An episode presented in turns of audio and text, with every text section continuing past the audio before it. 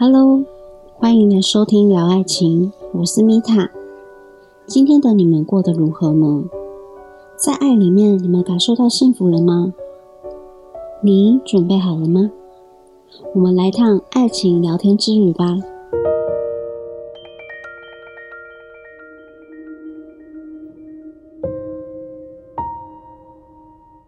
我们今天要来聊的主题是如何维系一段关系。在聊主题前呢，我想感谢听我节目的你们，还有我生命当中所有的人事物，包含我的原生家庭、过往的情感对象，以及节目中提到的每一位，都是创造者。因为有你们，才有故事。因为有你们，才能分享，而也因为有线上聆听的你们，我也更加有动力。我相信一切呢都有最好的安排，所以我非常的感恩。OK，我们回到主题，在关系当中呢，有很多分手的理由啊，大部分其实都是因为沟通不良。沟通呢，是我们人一生一直在不断学习的一门功课，因为我们会用很多呃无声的方式去维持关系，认为我以为你懂啊，我以为你没事，这个我以为啊，会造成关系当中无形分裂的杀手。那还有一种是。投射效应会把自己的观点、偏见去投射在对象身上，进而造成许多误会或是代沟。但在这些过程当中，我们都会忘记，我们是因为爱而在一起的，是吧？心理学家其实有研究指出啊。很多人在寻找对象的时候，我们都在寻找理想父母缺失的那一块，或去期待投射小时候没有被满足那个部分，而对象好像就成了你理想中完美的父母。我们应该去了解每个人啊，包含你的父母，我们都是个体的。我们每个人其实都会犯错，所以没有所谓完美的人或是完美的父母。在关系当中也是一样的，学会个体性跟自由性，尊重彼此呢是很重要的哦。在前几集啊，我有提到课题分离，他生气啊是他的课题。如果你被迁怒的话，那就是你的课题哦。所以在关系当中，课题分离很重要，还有互敬互爱呢，是需要慢慢练习的。我们可以从聆听开始，聆听呢是关系中非常重要的一环，可以互相理解最好的方式。透过聆听呢，也可以让你换位思考，你们才能产生同理的共情能力，就不会。我刚上嗯有提到投射效应，那在刚刚我有提到心理学家指出，我们在寻找对象的时候。都在寻找小时候父母缺失的那一块。这边我想要来分享一下。前两集我其实有大概提到我的原生家庭的状况。那在这一集，我想带大家回到小 baby 的我。那时候我出生没有几个月的时候，我的父亲呢就服刑入监了。而当时我的母亲是无法一次抚养三个孩子，于是我跟我哥哥就交给我爷爷奶奶照顾。那一直到我八岁的时候，我才看过我的父母亲。也就是说呢，在八岁以前，我是完全没有父母亲的认知，也不知道父母亲是什么。OK，大家应该听过。儿童心理学或是哈佛心理学研究指出，孩子呢在七岁以前，八十五趴以上的性格啊、想法、行为都会在这个阶段慢慢去形成。八岁以前呢，是孩子建立安全感塑形的黄金期。那所以在我的认知里，我是没有父母亲的哦。像是亲密感的那个建立，我是完全没有被满足的。这个部分呢，进而去影响我长大，或是就学、就业、谈恋爱、结婚，这些人际关系里面有很多社交的障碍。在过去的我，其实是一个。非常直接的人，因为我不太懂得用爱呀、用温柔的方式去语言表达，所以在许多场合，我会反复出现社交障碍跟沟通障碍。另外，我刚刚有提到我的亲密感没有被建立，所以我是非常没有安全感的。在谈刚开始谈恋爱的时候，我就开始去寻找可以去陪伴我为优先的伴侣。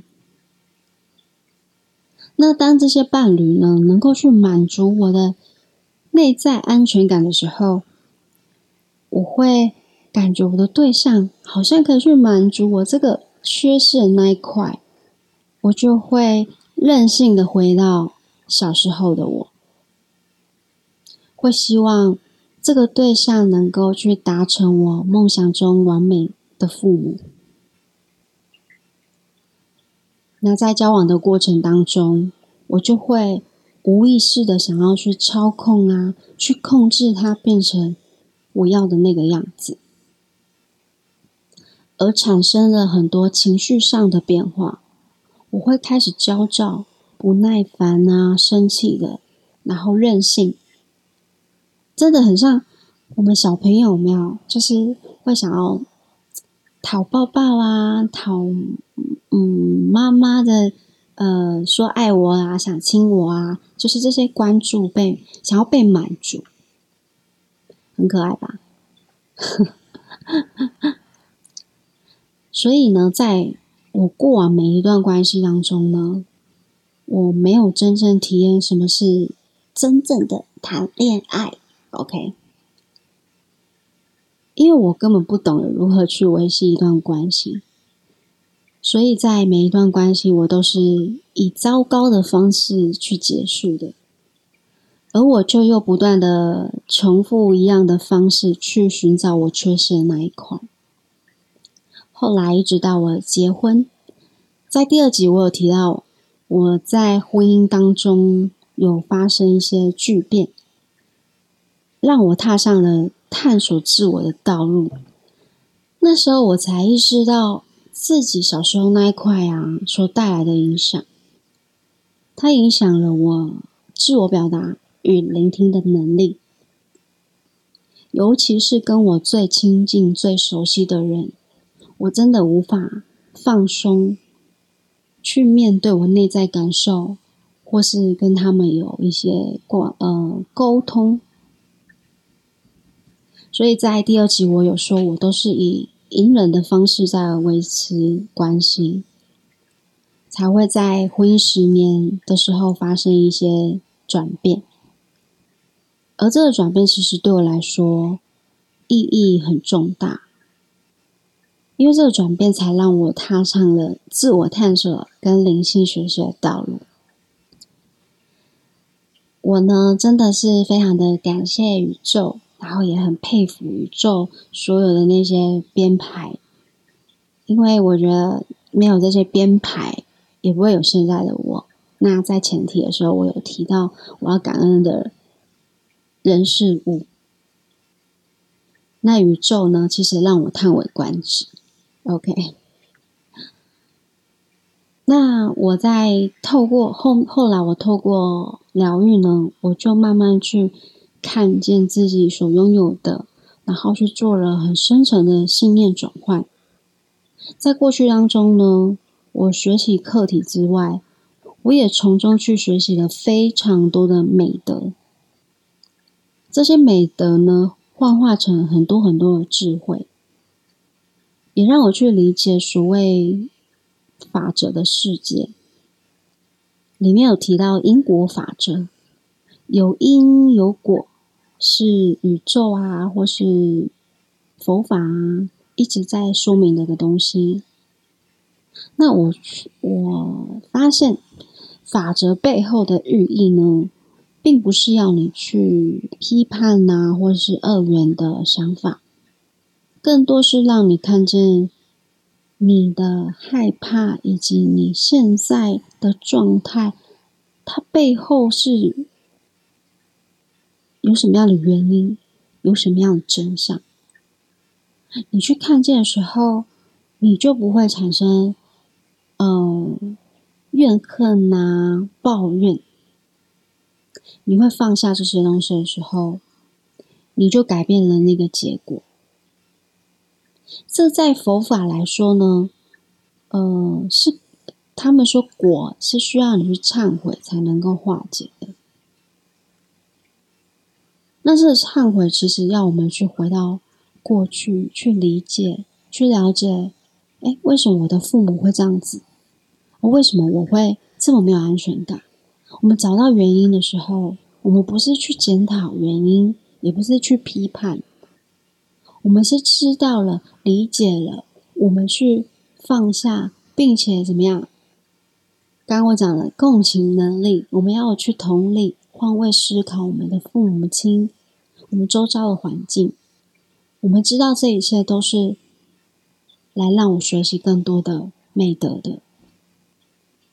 意思就是因果法则的果是可以随时被你改变的哦，很酷吧？OK，嗯，我想提就是提到阿德勒心理学，其实他们有指出，过去无法改变，但现在此时此刻的你呢，随时都可以改变，让自己更好。